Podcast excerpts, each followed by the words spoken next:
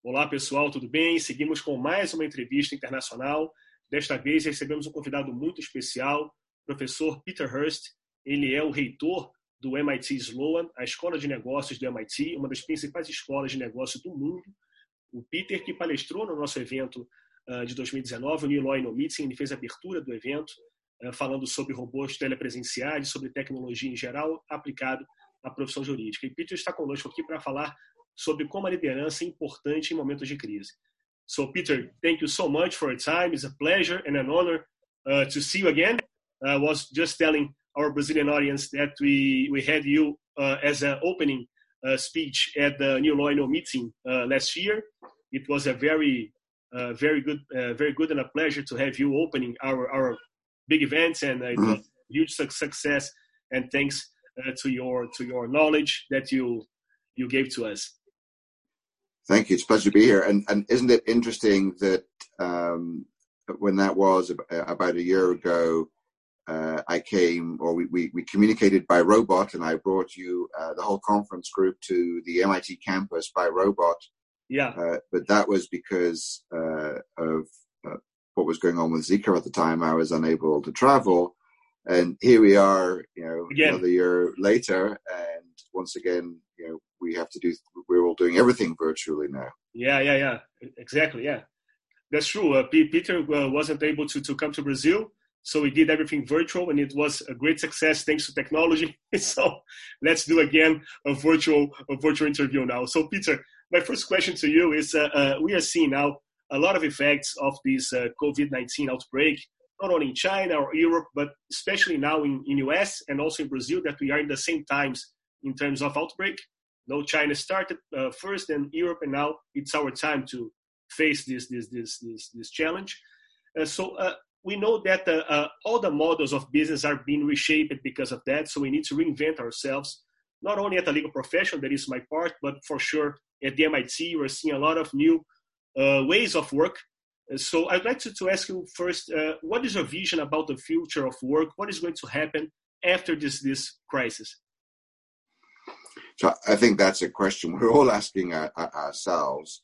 I mean, if I take academia in particular, I, I've been saying in the last few weeks that in universities, in two weeks, uh, we went through a change that was going to take 20 years if we had been on our sort of normal track. So we were starting to uh, experiment in all universities with you know digital ways of uh, of delivering programs to our own students on campus as well as uh, around the world and maybe we can talk about in, in a little while as well, sort of our own digital ways of uh, of, of, working. Um, and you know, my team had been doing that um, for uh, three, four years uh, now in the executive education space. But literally in the space of three or four weeks, but in some cases two weeks, we've gone from uh, our traditional ways of doing things to having to invent uh, in real time uh, ways of doing uh, of, you know of, of, shifting what we do. Now, you know what what are the long term effects of that going to be? I think it's going to be very interesting to see. I think a lot of people are having a better experience than they had imagined uh, that they would have in terms of those of us that are fortunate enough to be able to keep working uh, remotely. Of course, many people are not, and we're very thoughtful about that as well. You know, whether it's because they're in businesses that they really have been laid off, like in, in the restaurant trade and that kind of thing. Uh, and of course, the health workers or the frontline health workers, first responders. I mean, there are uh, there are people for whom this is a big change, but not in any of the ways that we're talking uh-huh. about.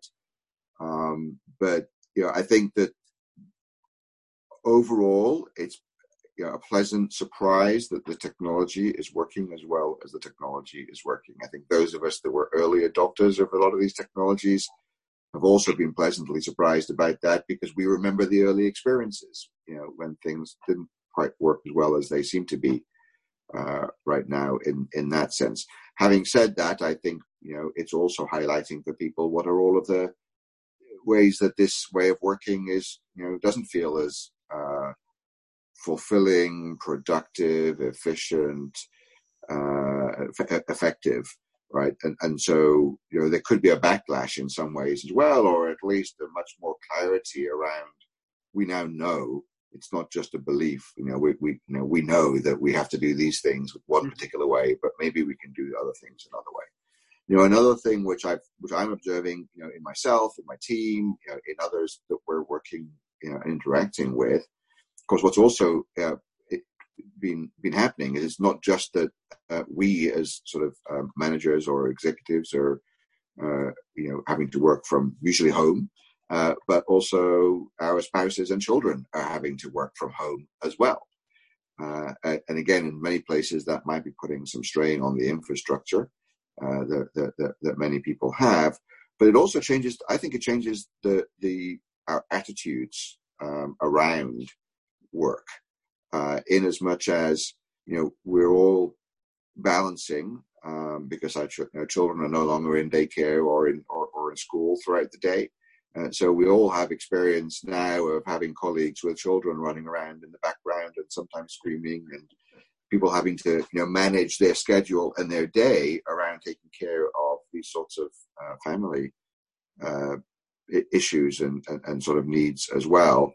And you know, I'm beginning to wonder whether you know that might be a, a, a lead to a longer term change in our attitudes uh, to that.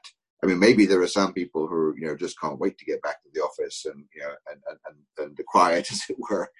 Uh, but I suspect there'll be a lot of people who will say, I you know I want to keep having spending more time with my family. Even I can do that, right? It's it's, yeah, it's, it's right. possible to do. Right, and, and and so social attitudes to it may may change, and you know we'll see whether employer attitudes uh, change uh, to that as well. But I could see that having some quite significant, you know, impacts for how we think about work. I mean, how many people, again, put it in, in, in sort of expensive US terms, if they've got two children, they're, you know, spending, you know, maybe forty, fifty thousand dollars a year on, on, on daycare in, in, in some of the big cities.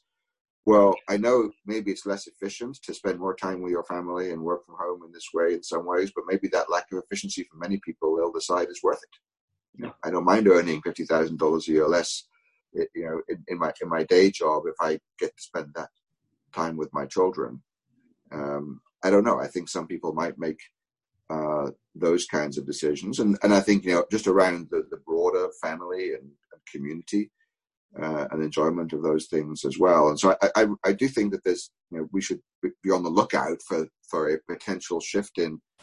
Uh, in sort of values uh, and, and, and attitudes uh, to uh, from, from from that point of view, and that obviously has has some impact mm-hmm. on, on, how we're going to get work done uh, in, in, in the future. The other thing which uh, you've heard me talk about before, which I'm quite uh, passionate about, and I've been a, you know, a sort of a convert and advocate of flexible and agile working as, and, and human-centered, you know, work design uh, for for a, a small number of years now, is I think I hope that we have a, you know, this will be a kick in that direction. Uh, and, and that a lot more companies and organizations and managers and leaders will actually say, you know, there, there are good, there, there, there are positive benefits from, from providing this much more agile, flexible uh, ways of, of, of, work and think about work and using technology in that. You know, we talked about uh, robots, for example. Mm-hmm. You know that we've been experimenting with robots are a way to enable someone who's physically remote to actually be present in a physical environment for, for learning. Um, but there are plenty of other good examples of that in the case of uh, telemedicine we're seeing right now, for example, that, you know, for a variety of reasons, the, the medical uh, expertise is not physically located or maybe can't be physically located where the, where the people in need of their services are. Uh, well, so I think that's that's a really potential significant uh, growth area. But I could see even in uh, you know in manufacturing and, and, industry. You know, my my brother uh, in in Wales, he, he's a plant engineer for a chemical engineering company, uh, and he said, you know, normally uh, we would have at any one time on the, in this one part of the plant, we'd have 90 people physically uh, managing the plant and the production. Mm-hmm. Um, w- what they make is, is, is, is essential, so they're still running, but we're now running with 30 people. And, you know, the other 60 are working remotely uh, and, you know, on a potentially risky uh, kind of physical infrastructure, piece of infrastructure. And they're using, you know, technology. And I think we're going to increasingly see things like, like robotics, you know, enabling uh, the the remote management and you know, of physical work, as well as the sort of remote participation in, in, in knowledge work that you know where we've been really seeing it uh, seeing it so far. So you know, and by the way, the other thing I you know you see my background, my virtual background. I'm not really at MIT right now. It's uh, it's a picture of MIT. I have a photo exactly in this place. yes, exactly. Uh, but I have another virtual background that I've been uh, using this week, uh, which is the uh, a, a, snapshot I took of Google Maps traffic for the whole of the United States uh, on Monday at nine o'clock in the morning Eastern time. Now, normally you'd be seeing the red wave moving across from the East Coast to the West Coast as all the traffic started to build up. It's totally green. You know, there's obviously, I suppose, but you know, there are no traffic jams uh-huh. uh, anywhere in the United States now. Uh, and you know, while we're dealing with this this clear health uh, crisis, and you know, there are some very tragic consequences of it. Uh, at the same time, I haven't seen the data yet, but presumably we're going to have much less, much lower energy usage for you know personal transportation, where, uh, where, people are in, a, in an enforced way getting the benefits of not having to do all that traveling and, and, and, and that commuting.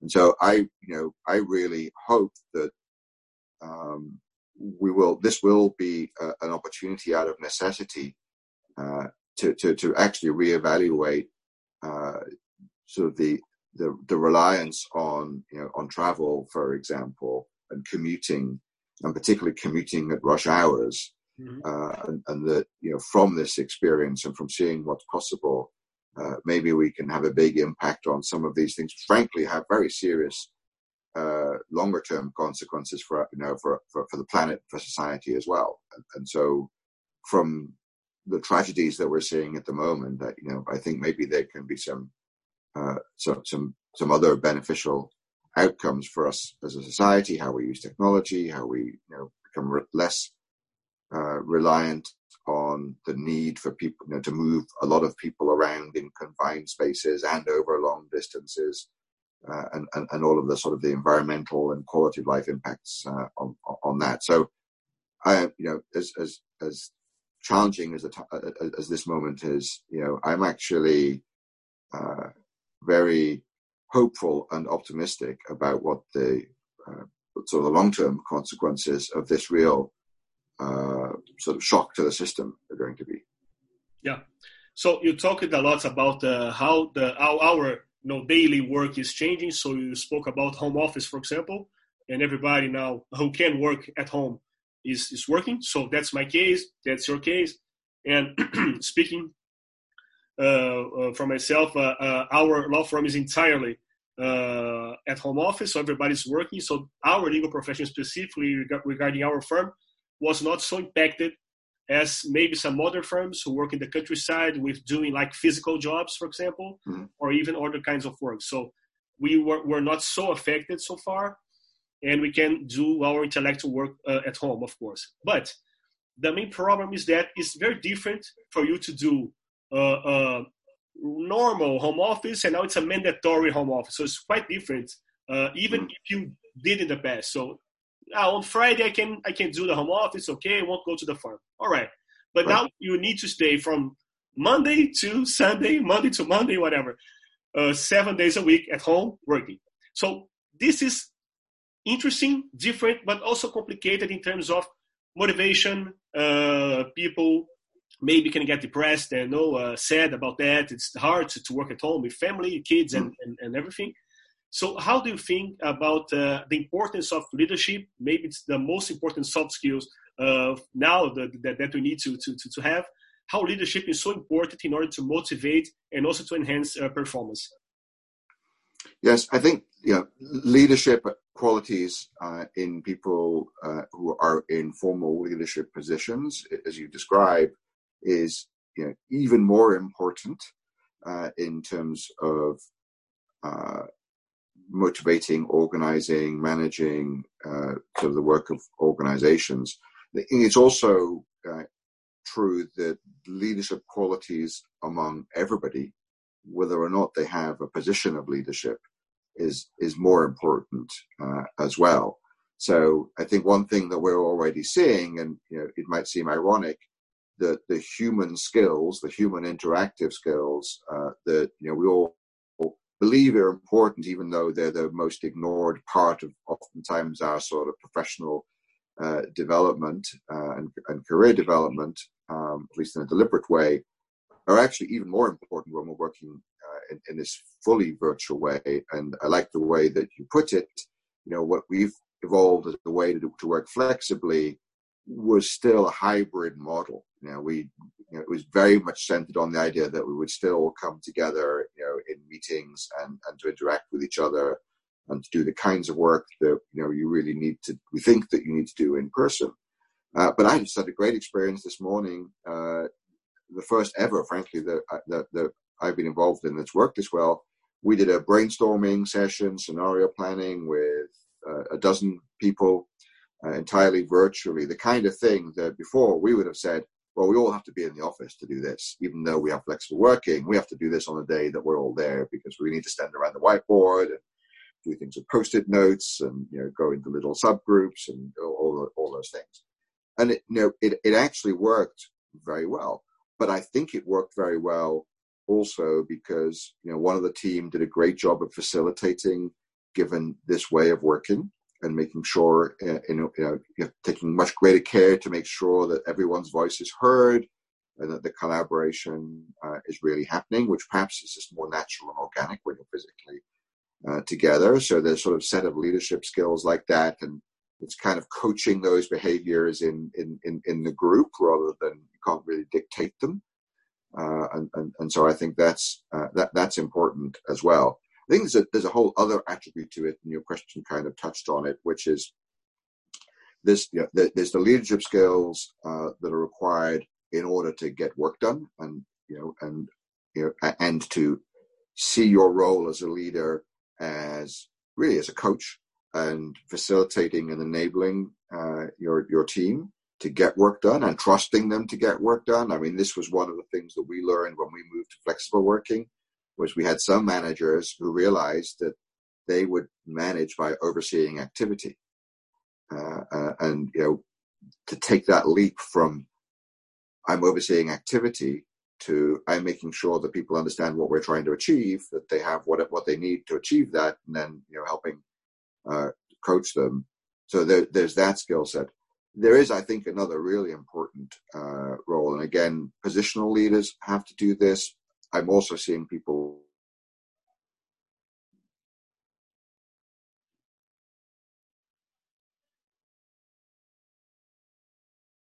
really being thoughtful about taking care of our teams and colleagues as, as human beings.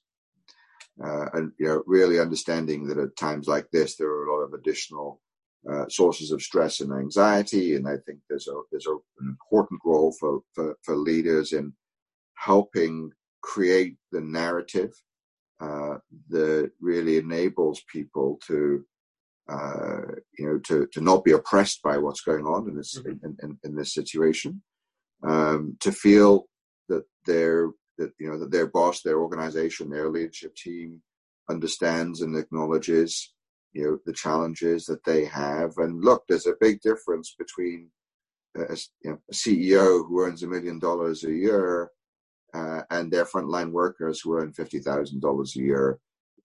There are things that, are, that, that we that, that we uh, all are experiencing uh, as, as, human beings in this environment, but there are things that some of us probably have a hard time even relating to what's that what's that really like for uh, for, our organizations and people on our team. So I think for for leaders, there's there's uh, an even bigger onus to you know if you weren't already to to, to just really quickly become much more effective at at, at listening and how you listen and what you hear and making sure that you know everyone in your organization and your community hears that you hear uh, and sees that you're actually uh, acting you know thoughtfully and compassionately really uh, thinking about sort of what our responsibilities are as the phrase I like is uh, to, to, to use is you know, ethical, inclusive leaders. I think that the, the, the, need for ethical, inclusive leadership, you know, it was always there, but this situation, I think, really brings home how important that is. And, and, and frankly, there's an enlightened self-interest uh, question here as well. I think, you know, companies, organizations, bosses, leaders who don't display those sorts of, these sorts of leadership and ethical, inclusive leadership kind of characteristics and how we make decisions and how, and how we're seen to operate.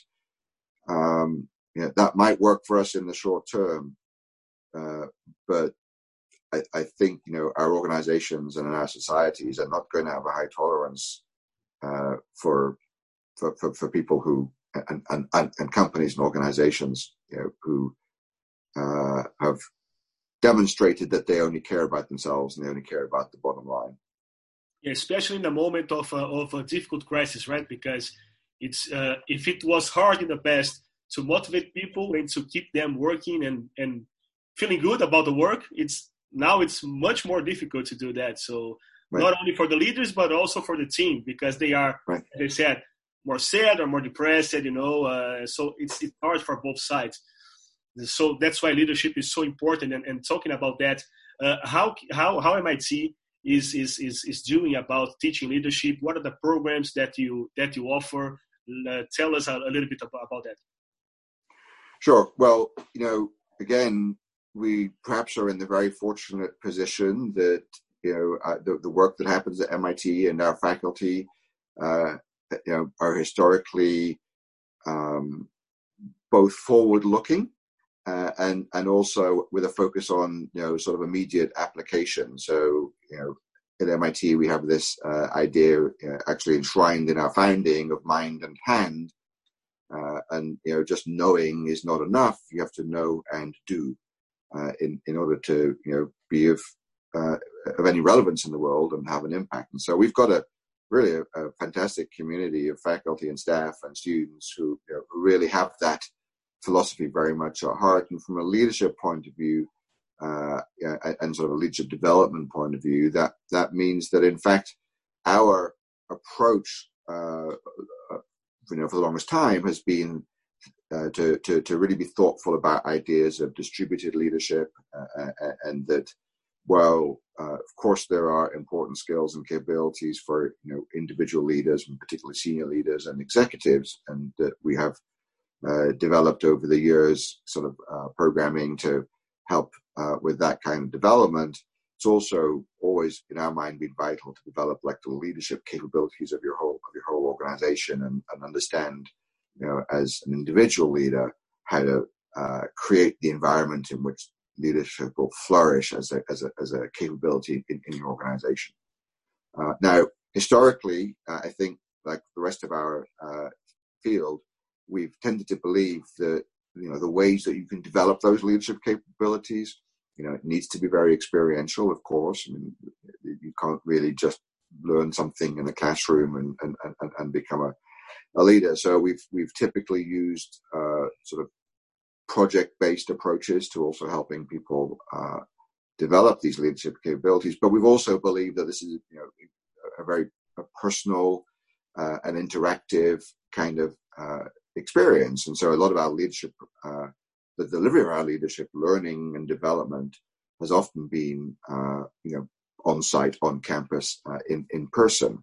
And so something that we're obviously now uh, dealing with in the last few weeks is how do we transform it's a journey that we've been on. You know, I mentioned that we, you know, in 20 years, in two months, in two weeks, we've done what may, maybe was going to take 20 years. But how do we transform the experience of uh, that sort of development experience to to work in an environment where people can't travel and, and where people are uh, limited to being able to talk through a screen like this. So I just uh, literally uh, before I was speaking with you today. Um, participated in awarding executive certificates uh, from MIT Sloan uh, to half a dozen people who were taking our neuroscience for leadership two day on campus program virtually.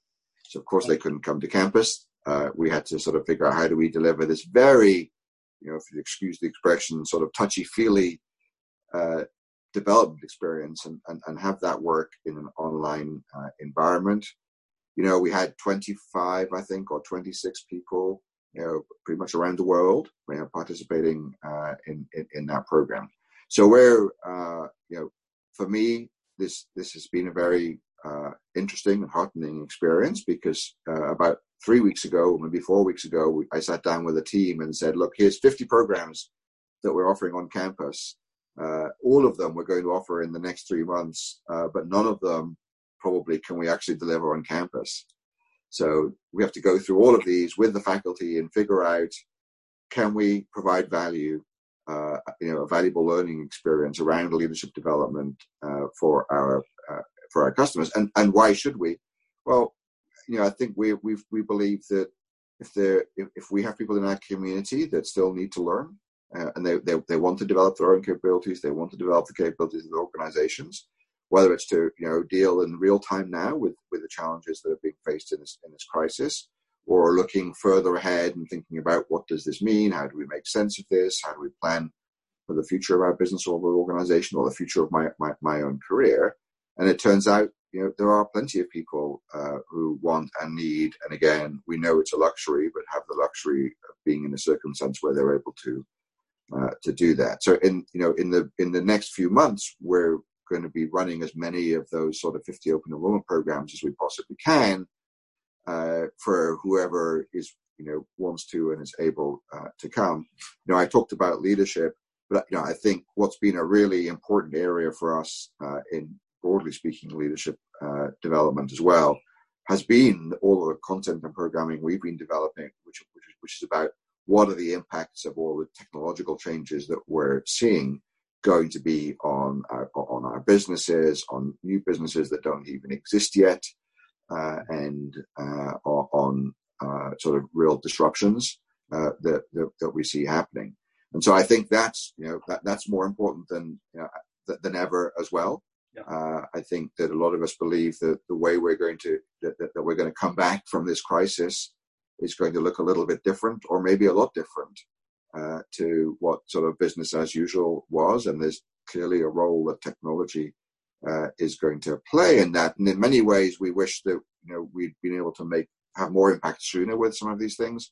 If you look at the uh, the, the, crisis with you know with hospitals uh, uh right now, and you know with, with, with treating all of these patients, we know that our healthcare management systems really are in need of uh, of, of, the sort of like in industrial improvements improvements that we've seen in other sectors of the economy enabled by technology and you know in most parts of the world we were probably only just taking the first baby steps to doing that. And boy i bet we, you know i know we're wishing now that we had those efficiencies already because now we see what happens when the systems are are, are, are getting uh, overwhelmed.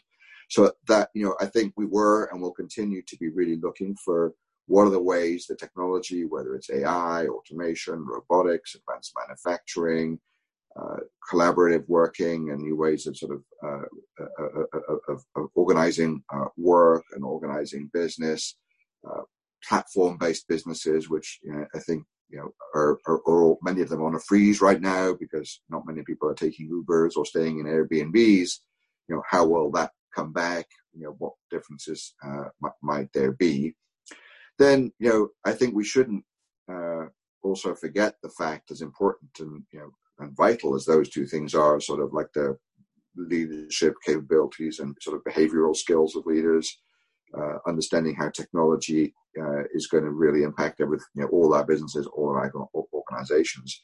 There's a third pillar. Let's not forget, we still need to have basic functional skills as, as, managers and leaders and executives, right? I mean, some of those again being impacted by uh, by, by these other two things, but we but we really still maybe more than ever, know, need to make sure that we have, you know, very well-rounded, capable uh, people in leadership roles. That you know, it's. Uh, I, I, think you know, if you look at the, the, speed with which we have to react to situations like this, uh, you know, I think what we'll see when we look back is that the organizations that were the most agile and most able to respond and be resilient, and I think we're going to hear that word resiliency a lot about people and about organizations in the coming months. I think we're going to find that those are the ones where people, in addition to perhaps having a very deep uh, expertise and skill in one or two areas, also have very broad knowledge and, and, and capabilities as well. Uh, and so, you know, more than ever, our IT colleagues who really understand what the business is trying to do and how the business works and have some business acumen skills, those are the ones that are, are having huge beneficial impact on you know, for for us at the moment.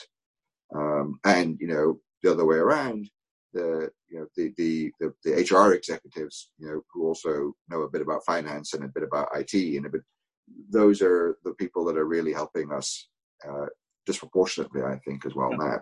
Uh, so, so I think that that you know we're not forgetting, you know, and uh, I hope that as an industry, uh, you know, the learning industry, you know, uh, will take heart from the fact that I think that you know companies uh, will see from this experience that really having people you know with those skills and with the ability to learn those functional skills you know quickly and efficiently and develop them on the job but also backfill um, whether it's online or by you know going to a campus-based program that's going to i think continue to be really uh, even more important yeah, that's true. Well, let's hope uh, we can navigate through this outbreak with uh, with some, you know, with some uh, good strategies, so we can't, uh, uh, in order to avoid the problems. But for sure, I think everything's going to change. Our work, you know, education, of course, as well. We're, going to see a lot of online uh, education growing. So, you know, let's see. Let's hope we we we we, we can have success at the end of everything. And as we say in Brazil, make the lemon a lemonade. so we say this yes. here. So, okay, Peter, thank you so much for your time. It was a pleasure uh, having you in this interview series, and I hope to see you uh, physically soon.